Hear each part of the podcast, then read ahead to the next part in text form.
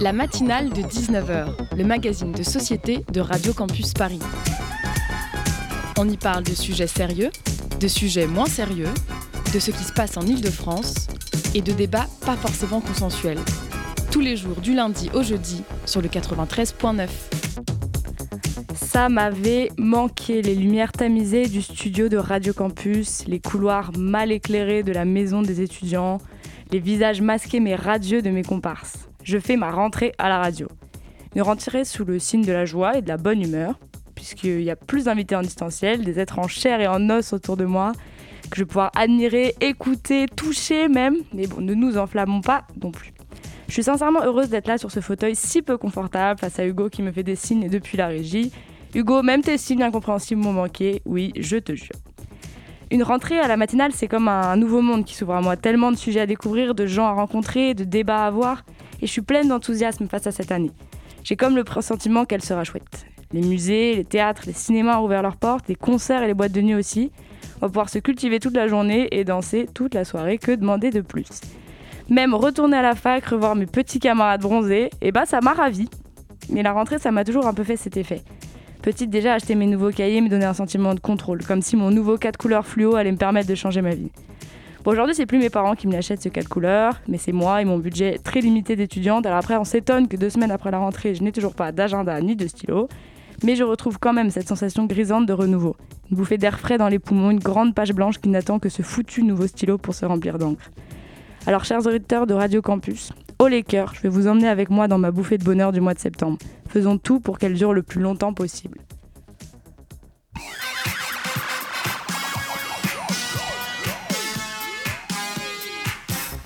Le monde qui souffle, c'est aussi le retour des festivals et des créations de toutes sortes. Au sommaire de cette émission ce soir, on reçoit les organisateurs du festival Magic Barbès qui se tiendra le week-end prochain. Festival pluridisciplinaire, il propose des concerts, des conférences et des expositions, tout un programme. Dans le Zoom de la rédaction, c'est l'association de podcasts Tu feras quoi plus tard qui viendra nous parler de ce projet si particulier. Et Maxime viendra nous éblouir de ses talents de chroniqueur à la fin de cette émission. Bonne soirée à tous à l'écoute de Radio Campus Paris la matinale de 19h sur Radio Campus Paris. Ce sont des petites affiches vertes qui ont commencé à fleurir sur les murs du 10e, du 11e, du 18e ou du 19e, le festival Magic Barbès, dont Radio Campus est partenaire, qui se tiendra du 30 septembre au 3 octobre au centre culturel FGO Barbara, à Barbès, dans le quartier de la Goutte d'Or.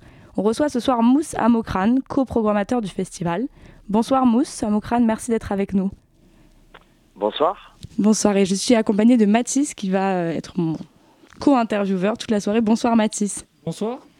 Alors, euh, Mousse à Mokrane, donc c'est jeudi que commence ce festival. Ça va Est-ce que tout est prêt? Euh, Tout est prêt, oui, dans l'esprit, en théorie, tout est prêt. Heureusement que la pratique pointe au bout de son nez pour savoir vraiment si tout est prêt. Mais en tout cas, on est très heureux de cette reprise. Je suis vraiment désolé de ne pas être en présentiel. Quand j'ai écouté votre édito, je me suis dit, ah ouais, quand même, c'est vrai que là, je continue avec la distance, mais je suis ravi de pouvoir parler de cet événement, de cette reprise.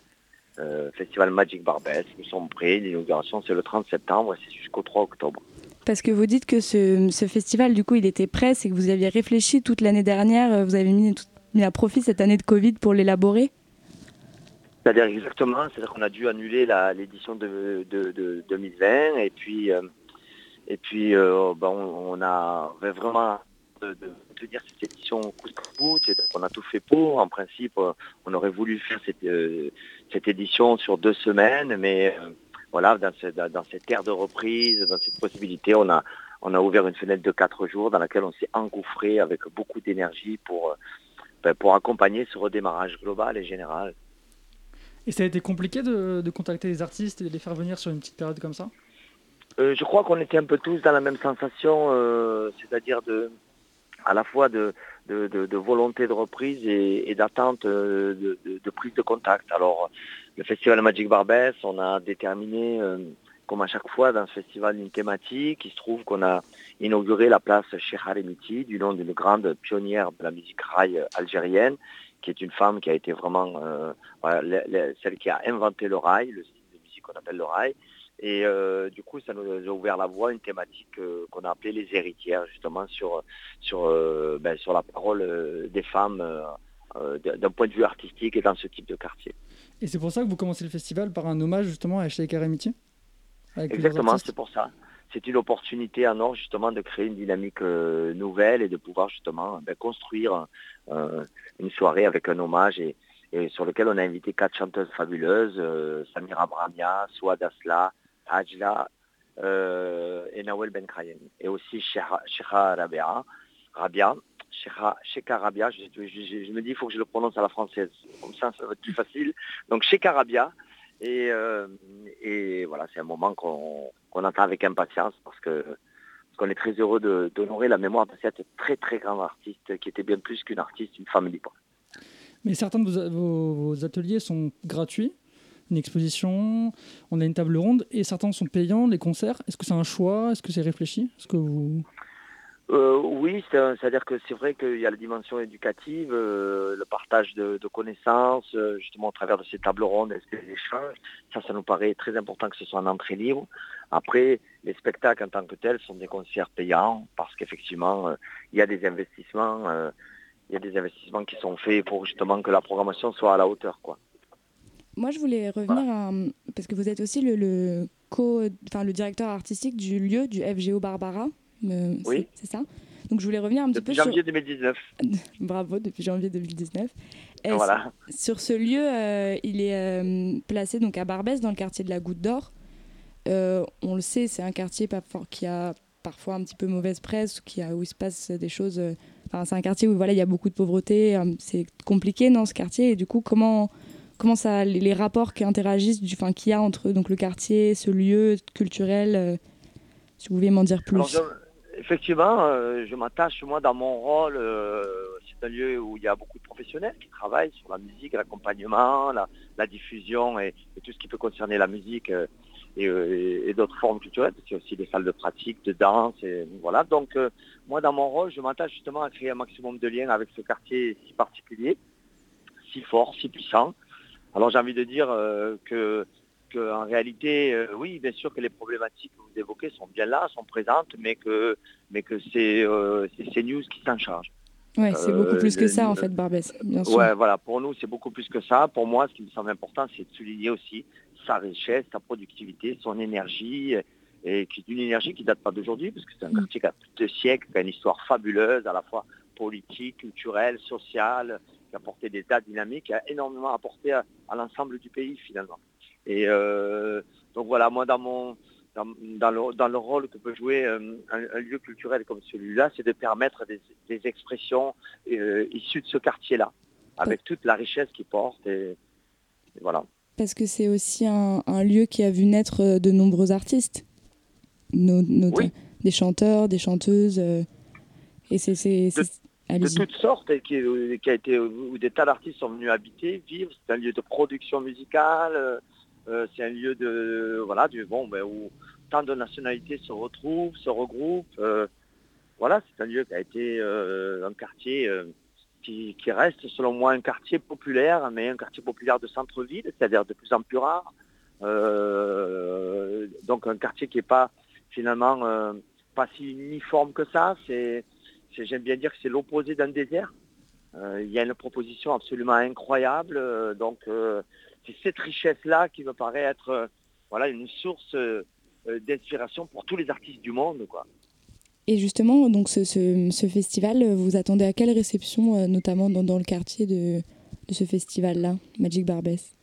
Alors c'est un festival, le festival Magic Barbès qui, était, qui, qui, qui s'organise en collaboration avec d'autres structures du quartier. On n'est pas seul à le porter, il est aussi porté par la salle Saint-Bruno, la bibliothèque de la Goutte d'Or, Home Sweet Mom, euh, la compagnie 4C, enfin je, vais sûrement en oublier, je m'en excuse si, si, nous écoutent, mais voilà, c'est cette volonté collaborative. Ça déjà, ça nous paraît euh, essentiel dans l'organisation de cet événement. Et puis ensuite, euh, on espère progressivement voilà, toucher les habitants du quartier. Je dis progressivement parce que pour nous, pour moi, de mon point de vue, la culture est un processus. processus, ça veut dire que c'est de génération en génération, c'est des histoires de transmission. On ne doit pas être dans des calendriers électoraux, on ne doit pas être dans des logiques comme ça. Il faut être présent au quotidien pour permettre euh, justement à la fois l'accès à la culture, mais pour tout le monde, euh, ceux qui ont déjà accès et qui pratiquent, ceux qui ont accès et qui ne font que consommer, ou ceux qui n'ont pas du tout accès qui, et qui doivent avoir accès absolument à, toute forme d'expression. Euh. il, en va de, selon moi, de, je vais employer des grands mots, mais il, en va de notre démocratie. Et vous vous attendez à avoir un public jeune, par exemple? Alors un public jeune euh, sur certaines, certaines soirées peut-être, sur la soirée de samedi avec Sarah Maison Euh, enfin, en tout cas, ce qui est sûr, c'est qu'on aura un, public très jeune le dimanche, puisqu'on Sweet Mom accueille des enfants toute la journée euh, à FGO Barbara. Donc, ils seront très jeunes, en effet. Et c'est pour nous aussi très important que les enfants et les jeunes publics, comme il dit, soient, soient, s'habituent à ce lieu euh, comme s'il était à eux, parce qu'il est à eux. Et pour revenir un peu sur les artistes, par exemple, qui sont présents, notamment l'hommage à, à Ramiti, euh, Sheikha Rabia, par exemple, elle a 77 ans, et on trouve aussi euh, une autre musicienne, euh, Nawel Benkrayen, qui est née en 1988, et qui a une volonté d'une transmission transgénérationnelle. transgénérationnelle. est-ce que c'est l'idée derrière, derrière ces concerts? Oui, c'est l'idée qu'il y a derrière, bien sûr, parce que dans, dans les notions d'héritage, ben voilà, il y a cette idée de transmission, encore une fois, mais pour moi, la transmission euh, ne, se, comment dire, ne se complète que par l'appropriation. Donc, euh, on, est pour, on est toutes et tous des héritiers, des héritières de l'immigration dans ce pays, euh, d'où qu'on soit, d'où qu'on vienne, que ce soit de l'intérieur, j'ai envie de dire, que ce soit de région française ou, ou encore plus à Paris d'ailleurs, où il y a beaucoup de gens qui viennent d'ailleurs, pas seulement d'autres pays, hein, aussi d'autres régions françaises ou d'autres pays dans le monde. Donc ça, c'est important. Ensuite, sur la programmation, on est sur une programmation exclusivement féminine. Euh, et pas seulement avec des styles euh, maghrébins ou orientaux, il y a aussi Christine Salène, il y a aussi Oum, il y a aussi euh, l'ensemble Chakam, il y a aussi un concert à la à l'église Saint-Bernard. voilà, il y a une série de, de, spectacles et en fait on a manqué de jours pour vraiment aller à fond dans ce thème-là. Et le seul regret qu'on peut avoir finalement, c'est de ne pas avoir les deux week-ends qu'on avait prévus initialement. Finalement, on n'a que quatre jours et, malheureusement euh, pas assez de place pour euh, faire tout ce qu'on aurait aimé faire. Mais est-ce que vous avez créé ce festival, enfin en tout cas créé cette programmation, en partant du constat qu'il y avait que les femmes étaient assez peu représentées dans l'art, malgré leur présence euh? Personnellement, ce que j'ai trouvé très intéressant, c'est que dans les formes de militantisme féministe aujourd'hui, il y a des nouvelles constructions, les nouvelles générations on, nous apprennent beaucoup de choses, nous permettent de, de, de mieux comprendre les questionnements euh, d'identité que peuvent se poser des personnes euh, en fonction de leur genre, toutes ces questions-là qui sont très nouvelles et où les mots s'inventent, aussi où, des mots s'inventent et qui nous permettent de nommer un peu plus ou de définir un peu plus les, personnalités ou les, ou les réflexions d'identité. Et on avait envie surtout de souligner que ces combats-là existent depuis toujours. Souligner que dans ce type de quartier, il y a eu des femmes qui ont porté des combats au travers de leurs paroles artistiques, à des moments, par exemple, pour ce qui est de Cheikha Remiti, ben voilà, c'est une artiste qui, dès les années 50, a porté sa liberté de femme en disant, en chantant des chansons où elle parlait de, ses amoureux, elle parlait de, relations, d'alcool, euh, des choses comme ça, et, c'était particulièrement euh, courageux, révolutionnaire de sa part. Euh, et on... avait envie de souligner cette idée qu'il y, a un lien à faire certainement entre les combats féministes d'aujourd'hui et, et, ceux de, et ceux présents dans l'histoire de ce quartier. Et derrière le mot héritage, il y a, l'idée de mémoire. Est-ce ces artistes femmes, elles portent une mémoire de leur pays? Certaines qui sont venues en France euh, tôt à 20 ans pour euh, Ramiti, je crois, et qui sont venues chanter euh, en France. Est-ce qu'il y a eu un, déclin de cette mémoire à un moment ou est-ce que ça, a été continu? Est-ce qu'il y a un moment où on a un peu oublié ces femmes-là? Je dirais que si on parle de Barbès, Barbès a été réellement dans les années 90 la capitale mondiale des musiques du monde. Barbès a produit euh, euh, des, styles musicaux africains, maghrébins qui ont fait le tour du monde et, euh, c'est la réalité de, ce qu'on appelait à cette époque-là, dans les années 90, la sono mondiale. Et Barbès, incontestablement, en était la capitale. Je dirais qu'après après le, 11 septembre 2001, la donne a un petit peu changé. Le regard porté n'était pas tout à fait le même et ça a été beaucoup plus compliqué de diffuser ces musiques. Donc au-delà des femmes, au-delà des, voilà, de ces, des, femmes artistes. C'était un peu, je dirais, un peu plus euh, des, styles musicaux issus du monde musulman qui, qui étaient un peu moins, euh, comment dire, un, peu moins euh, attirants. Vous pensez que c'est... Allez-y. Oui. Non, je, Non, dis- non, je vous écoute. je disais, vous, vous, vous pensez qu'il y a eu un, un- ouais, après, vous parlez des attentats ouais, du au septembre 2001, qu'il y a eu un, un rejet euh, total d'une certaine culture, euh, enfin de la culture musulmane, notamment euh, dans les. Pas total, hein, absolument pas. Ce que je pense, c'est pas total, c'est par Culturel. rapport, en fait, ouais, par rapport à un moment, certaines personnes ont pu considérer que, que développer tel type de musique ou tel style pouvait être clivant. Mm. C'est des choses qu'on a entendues. Euh, C'est des choses qu'on entend donc, encore euh, malheureusement. En, en- C'est des choses qu'on entend encore malheureusement. Exactement, tout à fait, vous avez raison. Et, euh, et en fait, en réalité, par contre, il y a comme euh, un renouveau, ou je dirais une renaissance, enfin en tout cas c'est comme ça que je le ressens moi. Et, et quand euh, vous parliez de, justement de, ces notions de mémoire, finalement, euh, ce qui compte euh, quand on veut se souvenir, c'est de pouvoir construire un, récit inclusif en fait. C'est aussi ça le rôle de la culture. Un récit, c'est-à-dire quel est le récit qu'on a envie d'avoir, quelle est notre histoire en commun, comment on la raconte? Est-ce qu'on la raconte en, en oubliant toute une partie de la population ou est-ce qu'on se dit, bon, on va faire l'effort complexe d'y intégrer tout le monde? Et dans ce festival, oui, vous essayez d'intégrer euh, donc ouais, les, les- les femmes, les hommes, les, les jeunes, euh, les, moins jeunes. Et on va reparler de, de tout ça, euh, Moussa Mokrane, juste après une petite pause musicale.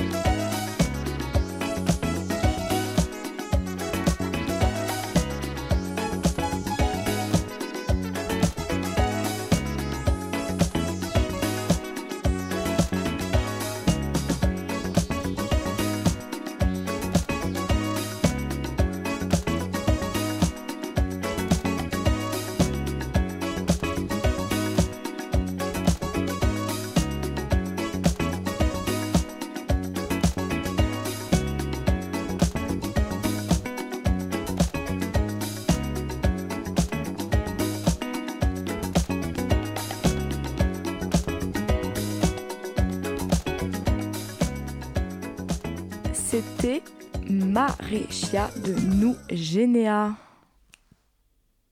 La matinale de 19h sur Radio Campus Paris.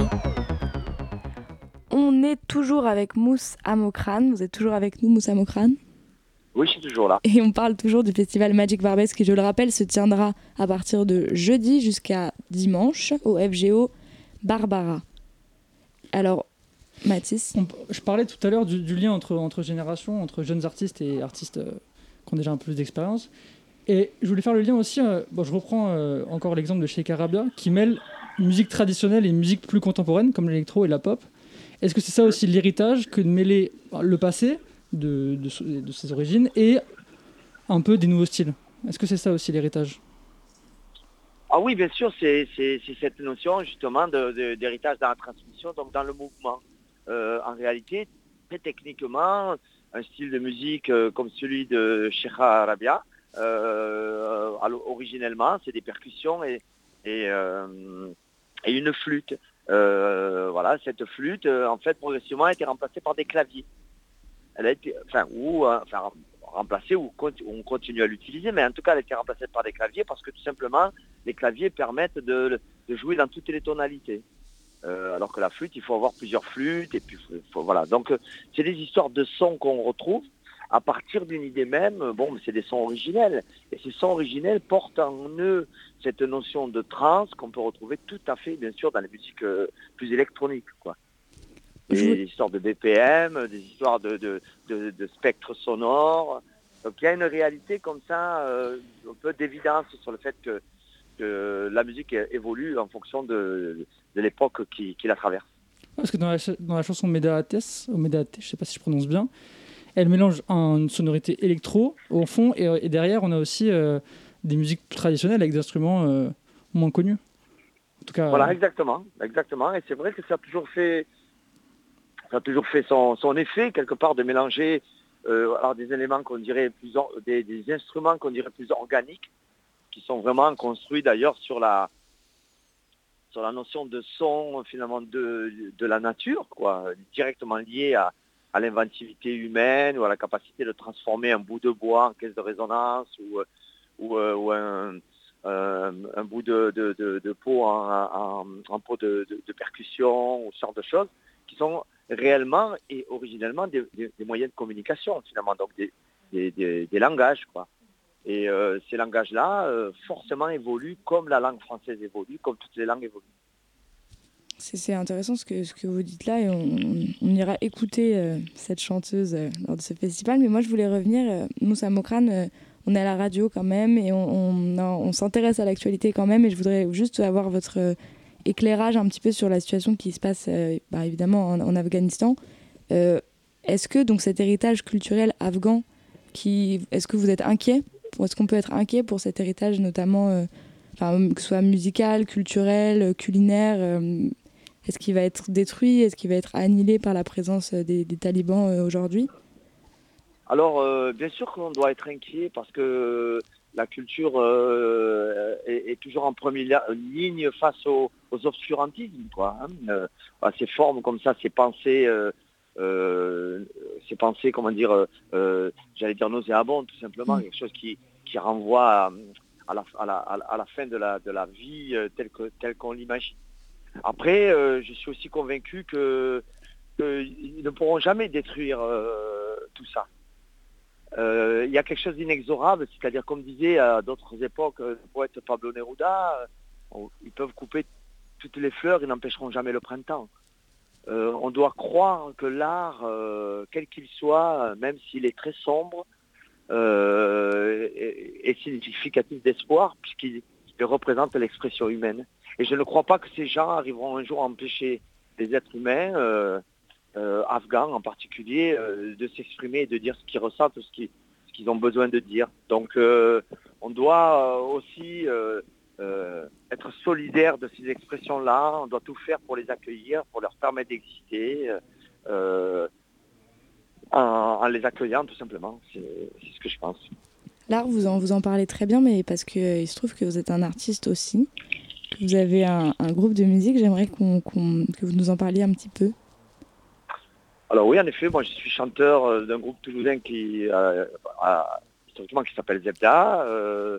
Donc ça fait 30 ans que je fais de la musique. J'ai fait des projets comme comme le projet Motivé, j'ai fait des projets avec mon frère Hakim, donc j'ai fait une quinzaine d'albums, j'ai à peu près tout connu dans ma vie de musicien, c'est-à-dire j'ai commencé dans des bars et, j'ai eu la chance de connaître un très gros succès populaire, euh, un, moment de, notre parcours et, la chance d'être encore aujourd'hui euh, euh, musicien, puisque voilà, je continue à faire des concerts, à sortir des disques.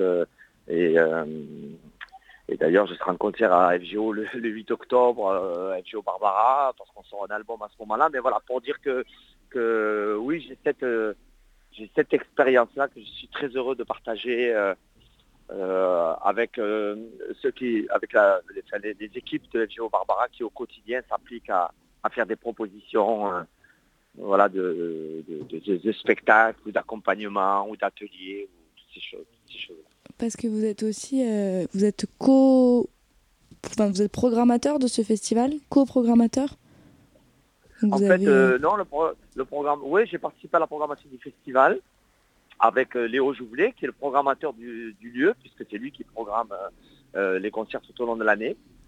donc voilà, moi je suis directeur artistique, donc je participe un petit peu à, à, l'état d'esprit. Pour moi, une direction artistique, c'est participer à l'état d'esprit et participer à la ligne éditoriale et, voir ce qu'on peut proposer.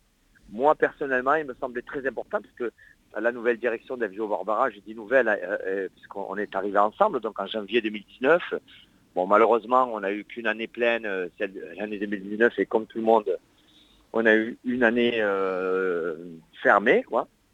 Donc, euh, on a très envie de continuer à diffuser des spectacles, à inviter le public à rejoindre cet équipement magnifique, à venir voir des spectacles, à participer à des ateliers ou à des programmes d'accompagnement, mais aussi développer l'ancrage sur le quartier et les relations avec les habitants, mais aussi les militants et, les acteurs associatifs du quartier qui sont très nombreux. Justement, c'est l'actualité du FGO Barbara. Qu'est-ce que, quels sont les projets à venir? Qu'est-ce qui va se passer cette année? Il faut savoir que FGO Barbara est un, lieu, un équipement euh, vraiment euh, exceptionnel, un lieu de 1500 mètres carrés pour ceux qui ne le connaissent pas, euh, avec une salle de spectacle de 300 places qui est très bien équipée, avec une, salle debout, hein, une salle plutôt rock, quoi, on dirait ça comme ça même si on peut y faire toutes sortes de styles, hein, bien sûr. Donc il y a une, programmation très, très, très variée, du rock, du hip-hop, de l'électro, des musiques du monde, ce genre de choses.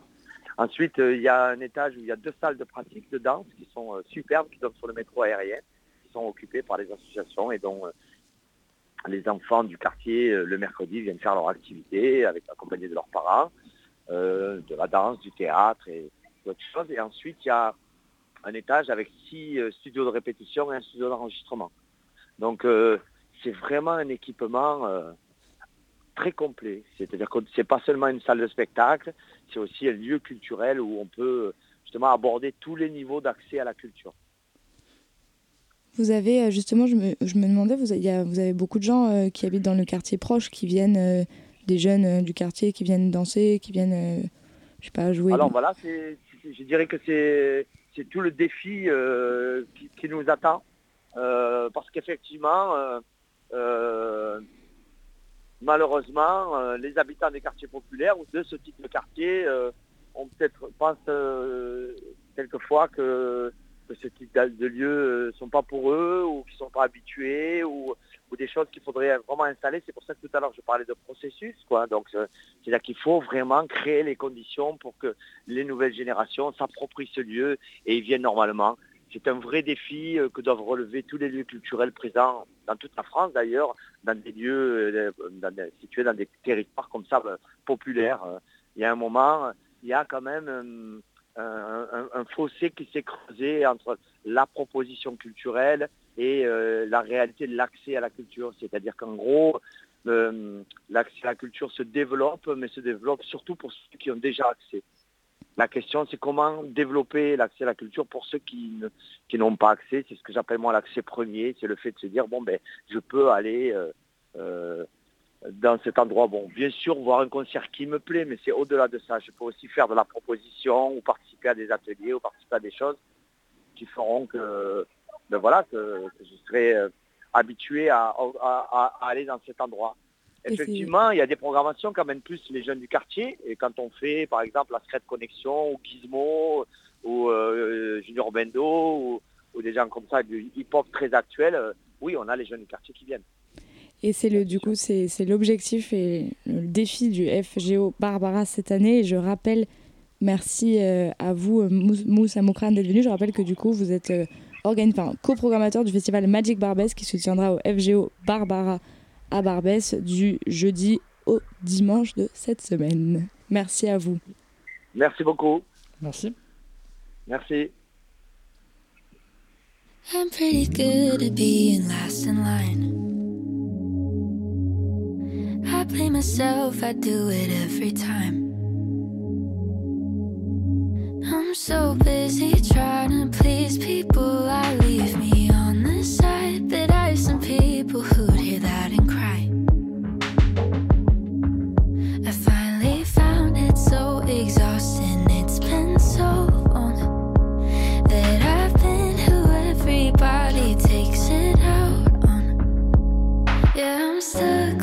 shit people in my life. Don't get me wrong, good ones make it fine, but it still gets hard sometimes.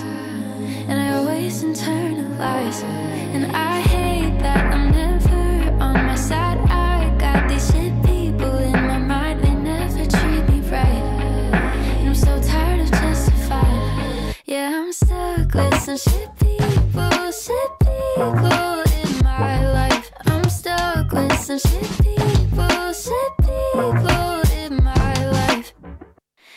Sometimes I catch myself so missing them.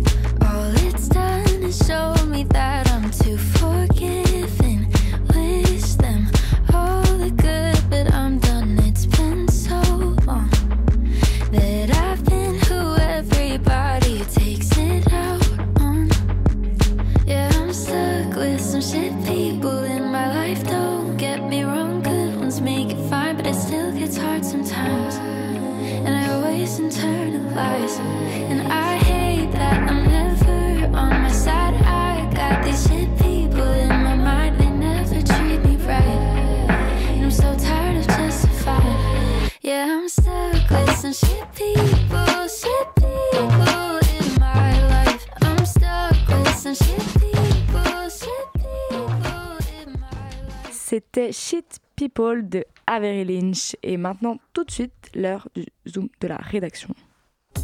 Le Zoom, dans la matinale de 19h. Et ce soir, on reçoit Armand Cosseron qui a créé le podcast Tu feras quoi plus tard. Bonsoir Armand. Bonsoir. Et encore bonsoir Mathis, puisque tu m'accompagnes toujours Eh pour bah, cette Je suis encore là, bonsoir. Merci à toi d'être là. Pas de rien. Alors, c'est un podcast donc, en, en partenariat avec Radio Campus Paris. Et est-ce que, Armand, tout de suite, tu pourrais nous expliquer ce que c'est ce podcast? Bah, Tout simplement, ce podcast, en fait, c'est un podcast qui a été créé pour euh, guider les étudiants, les jeunes, vers leur prochain job.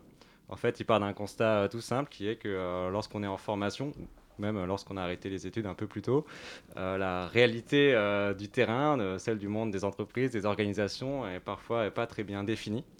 Et il y avait un enjeu de pouvoir créer un pont qui allait euh, réduire cet écart entre euh, l'enseignement parfois théorique qu'on pouvait recevoir et la réalité, les attentes, les besoins concrets euh, qu'il y a dans, dans le monde de l'entreprise. Et donc ce podcast, il donne la parole à des personnes qui à un moment de leur parcours se sont réorientées, qui à un moment de leur parcours euh, ont, ont douté de, de leur choix d'orientation, mais qui aujourd'hui ont un recul et qui peuvent parler de comment est-ce qu'ils ont fait pour trouver leur premier job, notamment en période Covid-19. Mais est-ce qu'il y a un lien votre, avec, votre, avec- pardon, avec votre histoire personnelle? Est-ce que, est que vous avez créé ce podcast parce que vous, ça vous était arrivé? Alors, en peu- quelque sorte, oui, dans le sens où euh, moi, mon parcours n'a pas, été, euh, n'a pas été linéaire. Euh, il m'a fallu du temps pour que je trouve euh, l'orientation qui me convienne. Euh, je suis parti dans des études d'abord de géopolitique, puis d'économie, puis de communication. Et aujourd'hui, je fais un métier qui ne lie aucun des trois. Donc, c'est dire à quel point je me suis un peu cherché, mais surtout, j'ai réalisé que moi, j'avais eu la chance d'être bien entouré dans mes choix d'orientation par ma famille, par des enseignants, par euh, des personnes euh, plus âgées que moi, des anciens élèves qui sont venus euh, me donner leur retour d'expérience. Et malheureusement, tout le monde n'a pas cette chance. Je pense aux personnes qui vivent dans des quartiers populaires, des personnes qui sont parfois en situation de handicap, ou en tout cas qui sont éloignées de, de certains parcours classiques dits de réussite. Et euh, ce podcast, je l'ai imaginé euh, pour eux, et notamment pour définir des nouveaux modèles de réussite en donnant la parole à des personnes qu'on n'entend pas assez parce qu'elles ont grandi dans des quartiers, parce qu'elles ne sont pas forcément euh, diplômées. Dans les personnes qu'on va entendre euh, dans, les mois qui viennent euh, sur cette émission, sur ce podcast, euh, certains sont des décrocheurs scolaires. Ils sont arrêtés euh, au brevet, ils sont arrêtés avant, euh, le bac, et euh, pourtant, ils ont un parcours de, de vie qui est très inspirant, qui est, euh, à mon sens, exemplaire, et que euh, voilà, j'espère qu'il va donner la possibilité euh, aux personnes qui doutent de leur parcours de- d'y voir plus clair et de, euh, de pouvoir trouver l'orientation qui leur correspond. Et avant qu'on écoute un, un extrait de ce podcast, juste donc il y a quatre épisodes là depuis, depuis le. Ah, Pas encore, Pas encore bientôt. Ah. Pour l'instant, il y a deux épisodes qui sont sortis. Et il y en aura 12 sur cette première saison qui va, qui va s'écouler là dans, dans l'année universitaire. C'est des épisodes de, des podcasts de combien de temps à peu près?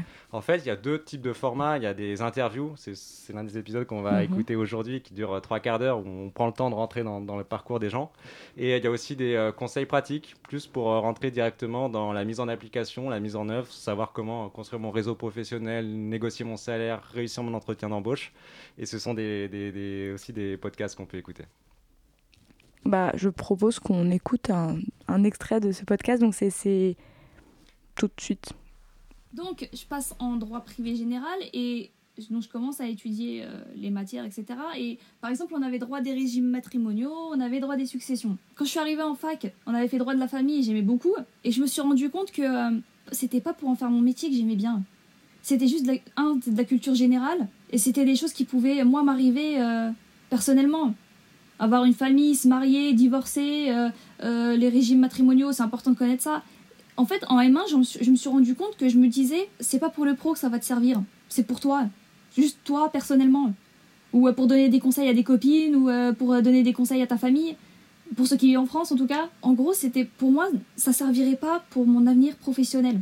Et donc, déjà, j'en suis arrivée là, je me suis dit, mais euh, tu veux pas faire droit des affaires, tu veux pas faire droit de la famille, tu veux pas. En fait, tu veux plus faire droit, c'est très simple. C'est-à-dire que je, m'ennuyais, et en fait, à 22-23 ans, je me suis dit, je pourrais pas tenir toute une carrière sur un truc qui me m'ennuie, en fait.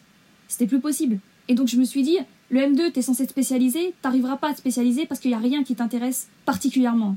Et donc, euh, c'est là où j'ai voulu changer, et je me suis dit, euh, il va falloir que tu cherches ce que t'aimes et ce que t'as envie de faire, et pourquoi.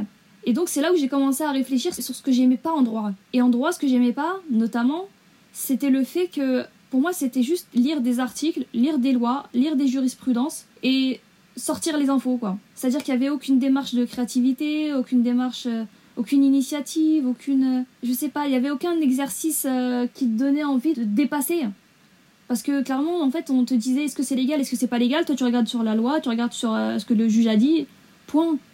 Et, c'était ça qui me manquait. Et donc j'ai commencé à chercher en fait euh, des métiers qui moi pouvaient euh, m'intéresser, pouvaient euh, être liés quand même un minimum au droit parce qu'il fallait que j'y accède sans. Je voulais pas refaire une formation dès la L1 et en tout cas je voulais éviter le plus possible. Donc je voulais qu'avec mon diplôme de droit j'accède à des formations parce que j'allais pas non plus changer de métier d'un coup. je voulais quand même étudier un minimum et je voulais qu'il y ait cette dimension un peu créative, un peu de monter des projets, de mon- de se rendre compte en fait du travail que tu as fait du début à la fin. C'est-à-dire qu'au début, tu as une idée et à la fin, tu as un projet terminé qui est à destination d'un public qui lui va, va hum, se servir de, de ton idée pour que sa vie, en tout cas, s'améliore d'une manière ou d'une autre, quoi. Dans n'importe quel, j'avais pas précisé euh, quel domaine euh, à ce moment-là parce que je savais pas, mais je savais que je voulais toujours être dans le social. Si j'ai fait du droit, c'est aussi parce que euh, dans ma tête, le droit, c'était censé aider les gens éloignés euh, du droit et qui avaient besoin en fait, les gens dans le besoin. Pour moi, c'était ça le, le droit. Clairement, c'est pas non plus ce que, ce que j'ai vu beaucoup euh, en, en fac.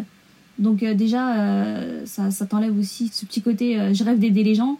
J'avais pas l'impression que j'allais aider qui que ce soit euh, à la fin de mes études. hein. Pourquoi ça? Je voyais pas en quoi je pouvais aider des gens comme moi. C'est ça le truc. C'est-à-dire pour moi, c'était ça. Je me disais, est-ce que ce que j'apprends me sert? Yousra, c'est quoi les gens comme toi? Bah, les gens qui n'ont pas forcément euh, des contacts dans les, euh, les cabinets d'avocats ou euh, qui n'ont pas forcément accès au droit facilement. Parce que bah, nous, on connaissait pas, en fait, euh, surtout avant que je fasse du droit, on connaissait pas euh, les points d'accès au droit. On n'allait pas facilement voir, euh, chercher de l'aide aussi. Parfois, euh, même pour les personnes qui sont dans le besoin, elles osent pas demander de l'aide parce que ça fait, déjà, ça fait un peu preuve de faiblesse, quoi. Donc euh, mes parents, ils allaient pas facilement euh, demander de l'aide dans les, euh, les mairies, euh, dans, dans le départ, euh, au département ou des choses comme ça, ou même dans des associations. On faisait pas partie d'associations de quartier, on faisait pas partie de ce genre de groupement euh, de, de, de voisins ou des choses comme ça. Franchement, on était assez isolés. Après, c'était aussi un choix. On s'entraînait, voilà, des copains qui pouvaient donner de leur avis ou leurs connaissances, partager des connaissances avec mes parents, mais c'est tout quoi. On n'allait pas voir des institutions ou des choses comme ça pour, pour avoir de l'aide. Et en plus, euh, quand on se plaignait, des fois, on n'avait pas de réponse, quoi. C'était un peu ça, moi. C'était vraiment des gens qui sont éloignés du droit et qui vont pas forcément chercher l'aide. Quelqu'un comme moi, c'était un peu ça. C'était donc un extrait du podcast Tu feras quoi plus tard d'Armand, enfin créé par Armand euh, Cosseron. Armand Cosseron, vous êtes toujours avec nous. Oui, je suis toujours là. Armand Cosseron, c'est pourquoi ce titre? Pourquoi ce titre? Eh, c'est une très bonne Qui Très paraît bon un titre. peu peut-être enfantin ou Mm. Non, non, c'est Un c'est une très bonne question. Euh, en fait, c'est une question qu'on qu'on a tous entendue, je pense, au moins une fois dans notre vie. Euh, la réponse qu'on a pu apporter, euh, c'est pas forcément la même quand on est enfant, quand on est ado, quand, quand on est étudiant ou, ou même plus tard. Et euh, c'est aussi une manière de démystifier cette question-là. De se dire, on est toujours un peu parfois embarrassé par, par cette question. Parfois, on a une idée très claire aussi de, de ce qu'on veut répondre. Mais euh, après, enfin derrière, tu feras quoi plus tard? Il y a vraiment ce souhait de se dire, bah, les, personnes qui vont intervenir, elles vont apporter une réponse. Et euh, ce qui est important de montrer, c'est que cette réponse, elle n'est pas définitive. Et ce que je trouve qui est très intéressant dans, les personnes que j'ai rencontrées, c'est que euh, on voit qu'elles sont encore en train de construire leur parcours professionnel. Euh, et en fait, moi, j'ai une conviction qui est de dire, euh, on va avoir plusieurs métiers, non seulement dans plusieurs entreprises, mais peut-être dans, plusieurs métiers, on va peut-être être amené à changer de, voie tous à un moment, bon gré mal gré. Et c'est un peu l'idée derrière ce podcast de se dire, bah, cette question, tu feras quoi plus tard? On l'entendait peut-être quand on était gamin, mais en fait, on n'a pas fini de l'entendre. Et euh, ce qui est une bonne chose aussi de, de se réinventer, de se réinterroger. Et euh, voilà, l'idée derrière tu feras quoi plus tard, c'est de se dire, Hum, peut-être que cette question, je me la pose, et euh, bah, c'est quoi les réponses que je peux apporter? Et ces, ces personnes donc, que vous êtes allé in- interviewer, vous les avez trouvées comment? C'est des, Alors, c'était important pour moi. des critères pour les, pour les... Il y avait des, euh, des critères, pas, pas spécialement, si ce n'est euh, vraiment ce fil conducteur qui est la réorientation. Donc le fait que ces moments, un moment, enfin ces personnes à un moment ont changé de parcours, en tout cas ont, ont pris cette décision. Et euh, l'autre critère, parce que euh, la, la volonté de ce podcast, c'est d'être très optimiste et d'apporter des solutions avant tout, c'était euh, d'interroger les personnes qui avaient réussi à trouver un emploi stable en Mm. période de crise Covid-19. Euh, aussi pour rassurer euh, la jeunesse d'aujourd'hui, pour rassurer les étudiants qui aujourd'hui doutent euh, potentiellement sur la suite de leur parcours et leur montrer qu'il y a des solutions qui existent et, et elles sont possibles. Parce que vous avez suivi un petit peu, vous avez été au contact notamment d'étudiants ou de jeunes de, qui cette année ont totalement perdu un peu sens à quoi faire, où est-ce qu'on va, qu'est-ce qu'on fait finalement. Ouais, j'ai été en contact de, euh, plusieurs étudiants en fait. euh, avant même la création de, ce podcast cette année, j'étais déjà impliqué dans une association euh, qui aide les étudiants à s'orienter et à, construire leur projet professionnel. Et j'ai pu le voir, notamment des étudiants qui se retrouvent bah, du jour au lendemain à distance, qui, perdent du, lien avec leurs camarades de promotion. Et en fait, c'est difficile derrière de, de, de pouvoir se ra- rattacher à quelque chose. Et euh, c'est euh, c'est aussi l'une des idées de, ce podcast, c'est de pouvoir créer du, lien entre les différents auditeurs, entre les différentes personnes qui, qui l'écoutent, pour euh, justement montrer qu'on est plusieurs, on est ensemble, et euh, que même si la construction du projet professionnel, elle se fait de manière individuelle, euh, finalement, on est, tous, euh, on est tous à se poser ces questions-là. Vous pensez qu'on n'a pas le droit à l'erreur aujourd'hui? Enfin, c'est plus, c'est difficile de faire des erreurs et de se réorienter. Ah, c'est plutôt l'inverse. Euh, moi, j'ai plutôt à, contraire. à dire qu'on on a, on a le droit à l'erreur. Non, encore. on a le droit, mais que le système scolaire, en tout cas, permet pas Aujourd'hui, de le- se le- tromper. aujourd'hui, euh, il n'y a pas encore l'accompagnement nécessaire pour permettre justement euh, de, euh, de raccrocher les wagons, euh, de se réorienter. Heureusement, il y a de plus en plus euh, d'initiatives qui existent. Je pense à des formations courtes vers des métiers, euh, des, des- des- des métiers qui sont très porteurs aujourd'hui. Mais c'est vrai que en fait, la question du redoublement, c'est quelque chose, par exemple, qui peut être très très mal perçu. Et c'est marrant parce que tabou, ouais. Ouais, voilà, qui, qui est tabou. Et euh, c'est l'une des questions que, euh, que je pose euh, aux invités du podcast. C'est quoi ta définition de la réussite? Et c'est super intéressant de- d'entendre leur, leur réponse à cette question-là, puisque euh, justement, c'est des définitions qui vont sortir du classique tiens, j'ai un- une bonne rémunération, tiens, j'ai un bon statut social, et tiens, j'ai un emploi. En fait, aujourd'hui, la réussite, elle se définit beaucoup sur ces critères-là, le fait d'avoir un emploi, le fait d'avoir un revenu, et, euh, et c'est quelque chose que je souhaite vraiment réinterroger. hein. Ok.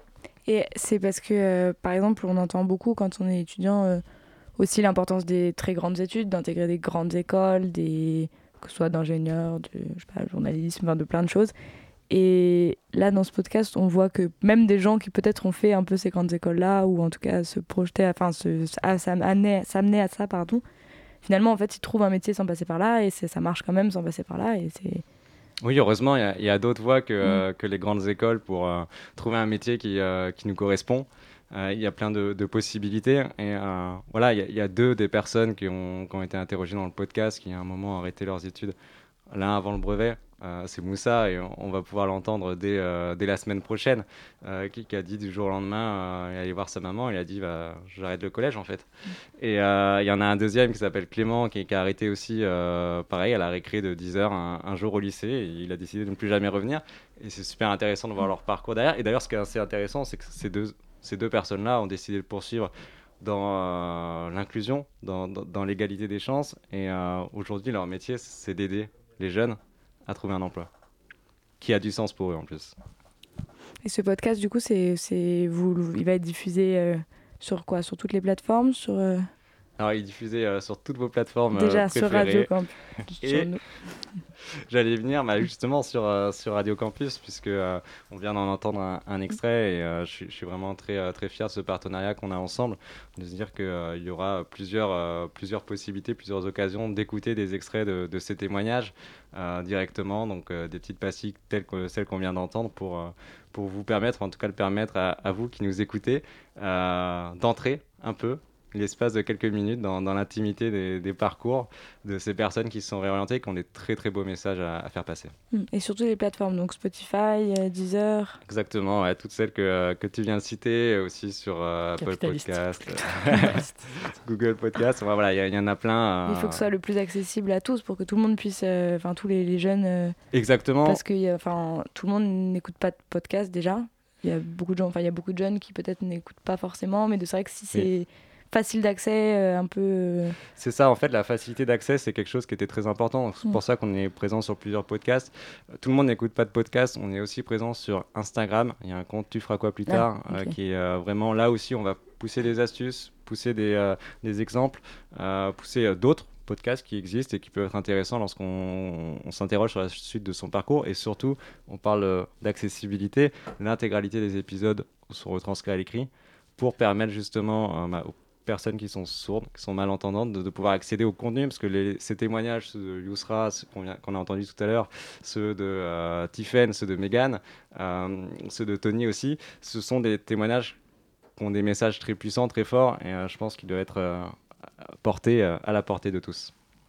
Et cette, cette, donc cette première saison, vous avez il y a 12 épisodes. Non, je vais peut-être 12 je- épisodes, ouais, 12 c'est ça. épisodes pour la première saison qui vont sortir un petit peu semaine par se- semaine après semaine. Exactement, c'est toutes les deux semaines, donc il y a deux épisodes par mois, et à chaque fois c'est en alterné ces témoignages euh, donc, qui durent trois quarts d'heure et dans lequel on, on rentre vraiment dans le détail de, de cette question tu feras quoi plus tard qu'on pouvait entendre étant plus jeune jusqu'à la situation actuelle des, des personnes et surtout comment est-ce qu'ils ont fait leur choix d'orientation.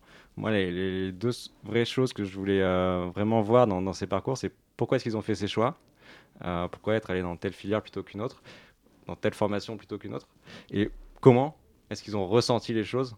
Parce que quand on se lance au début de ses études, on se dit tiens, plus tard j'ai envie de devenir euh, avocate par exemple. Euh, au fur et à mesure qu'on avance dans le parcours, on se dit bah, peut-être finalement j'ai envie de faire autre chose. Et euh, donc c'est vraiment ces deux choses-là. Et donc en alterné, euh, toutes les deux semaines, il y a des épisodes plus conseils pratiques pour pouvoir prendre en main euh, des, euh, des astuces, des bonnes pratiques, des méthodologies qui vont permettre de... bah, celui qui vient de sortir par exemple cette semaine, c'est comment trouver ma voie et c'est euh, trois questions que vous pouvez vous poser Mm. si jamais vous interrogez sur la suite de votre parcours. Et vous avez des, des retours, par exemple, de jeunes qui ont écouté ces podcasts ou des, vous avez... C'est trop tôt encore. c'est- Ouais, peut-être que c'est encore un petit peu... Je vais faire une réponse de Normand. C'est euh, c'est à la fois un peu tôt, mais on a quand même commencé à avoir des, des retours déjà euh, de, de personnes qui, euh, justement, nous disent que, euh, bah tiens, euh, en fait, ce que j'ai entendu dans ce parcours, ça fait écho à mon propre parcours. Et ce qui est marrant, c'est que ces premiers retours, ils viennent pas forcément des plus jeunes, ils viennent de la part de personnes qui, euh, qui ont déjà terminé leurs études, mais qui sont peut-être en train de s'interroger aujourd'hui sur est-ce que je suis au bon endroit, est-ce que je suis vraiment là, là où j'ai envie d'être? Et, euh, et en fait, j'ai envie de leur dire qu'il n'est jamais trop tard de- pour euh, changer de voie. Il n'y a, il y a pas d'âge pour se réorienter et changer de, de voie. Ouais. Il n'y a pas d'âge pour se réorienter. Et Mathis lui demandait euh, est-ce qu'on a le droit à l'erreur Et je pense qu'en fait, à tout moment, on peut se dire euh, tiens, finalement, j'ai envie d'aller vers autre chose. Et, euh, et voilà, comme tu l'as dit, euh, il n'y a pas d'âge pour se réorienter. Et est-ce que vous... Une saison 2, vous y pensez? Alors j'espère. Déjà, déjà regardons, euh, regardons la, première saison. Et euh, nous, on est vraiment dans, dans une phase avec l'équipe parce que on- c'est vrai que j'ai beaucoup parlé de moi, mais euh, il y a aussi une super équipe qui, qui m'accompagne. donc j'ai la chance d'être très bien entouré. Et on est en train vraiment de, de regarder comment euh, va vivre cette première saison. Euh, on, a vraiment à cœur d'aller se rapprocher d'associations d'égalité des chances, d'associations de proximité, euh, pour justement euh, ils puissent relayer euh, les messages de ces podcasts auprès des personnes qu'ils accompagnent. Donc ça, c'est vraiment nos, défis aujourd'hui. Et après, dans un second temps, on regardera s'il y a une saison 2 et si oui, à quoi est-ce qu'elle ressemble et qu'est-ce que, qui est-ce qu'on pourra aller interroger. Merci beaucoup Armand Cosson d'avoir été avec nous ce soir. On rappelle le podcast Tu feras quoi plus tard? Vous pourrez l'écouter sur les ondes de Radio Campus. Euh, on se retrouve nous juste après ça. La matinale de 19h, le magazine de société de Radio Campus Paris.